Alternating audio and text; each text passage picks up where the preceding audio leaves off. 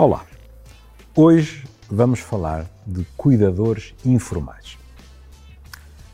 Porquê a necessidade de um adjetivo? Podíamos ter dito apenas cuidadores. Bom, e não seria errado. O que acontece é que há diferentes tipos de cuidadores. Suponhamos que nós, profissionais de saúde, além de nos encarniçarmos, e bem, numa luta pela cura, também estamos, como é nossa obrigação, a cuidar de quem nos procura. Somos cuidadores, mas somos cuidadores formais.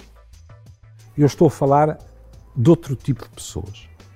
Estou a falar de pessoas que cuidam, muitas vezes de familiares, mas não obrigatoriamente, que cuidam muitas vezes por uma questão afetiva, mas não obrigatoriamente, mas que cuidam não sendo remunerados por esses cuidados. A esmagadora maioria são mulheres. E vocês dirão que enorme surpresa. Exato, não é surpresa nenhuma.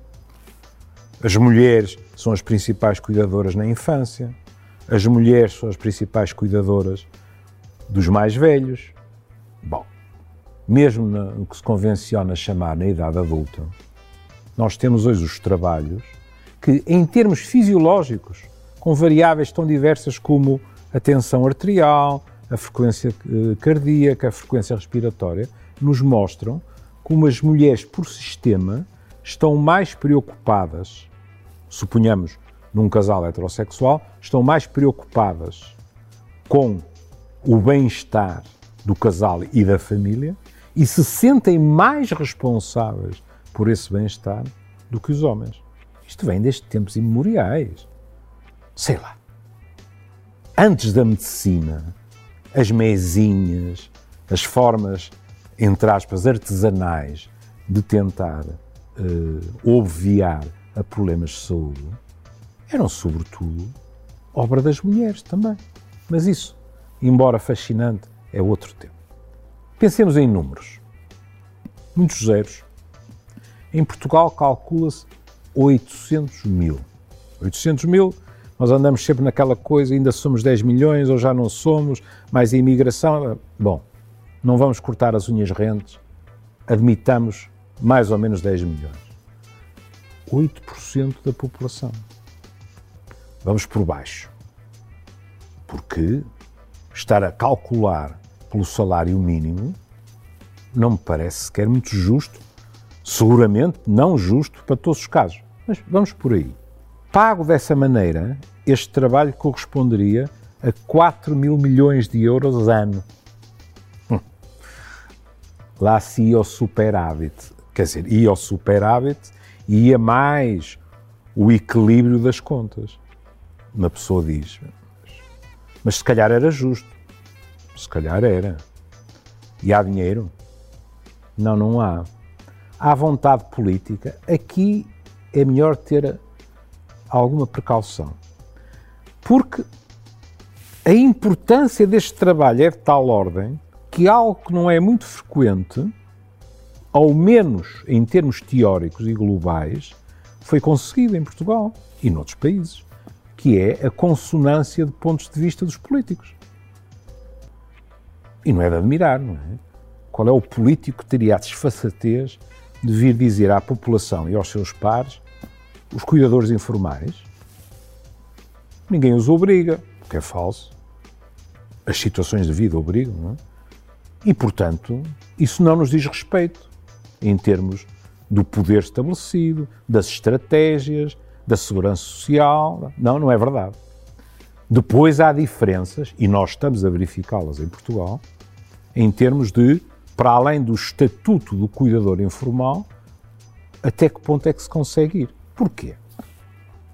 Vocês vejam, estas pessoas estão sujeitas a um stress crónico, porque este cuidar prolonga-se no tempo. A um stress crónico, tanto a nível físico como a nível psicológico.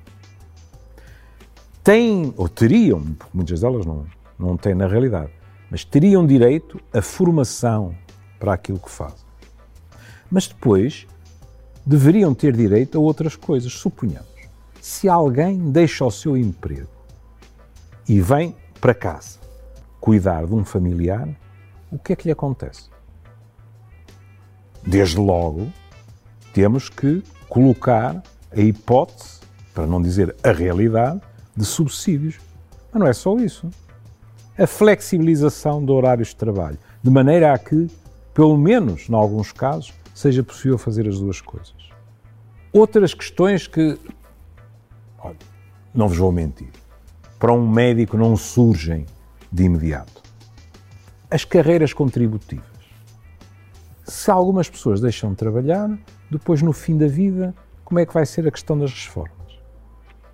Tudo isto tem que ser levado em conta se nós queremos realmente que esta população sobreviva em boas condições. Porque é quase tristemente irónico pensarmos que eles e elas estão a cuidar de outras pessoas, mas se não são cuidados, vão, desculpem o termo, rebentar física e psicologicamente. Daí a necessidade de apoio médico em termos gerais, de apoio psicológico em particular. E, sobretudo, porque antigamente predominava aquilo a que nós chamamos o cuidado intergeracional, ou seja, os mais velhos eram cuidados por pessoas mais novas.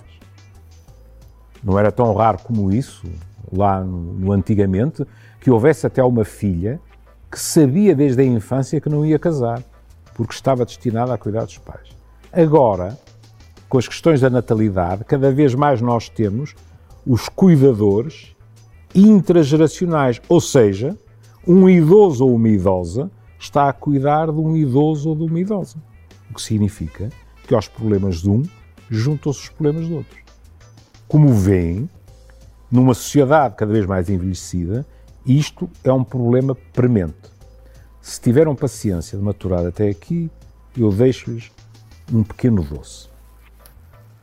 O Manuel António Pina, um homem que nos deixou não assim há tanto tempo que era muito amado no Porto, seja a cidade, seja o distrito, tem um poema que se chama Completas, de que vos lerei apenas os últimos quatro versos, que rezam assim: Protege-me com ele, com o teu olhar, dos demónios da noite e das aflições do dia. Fala em voz alta.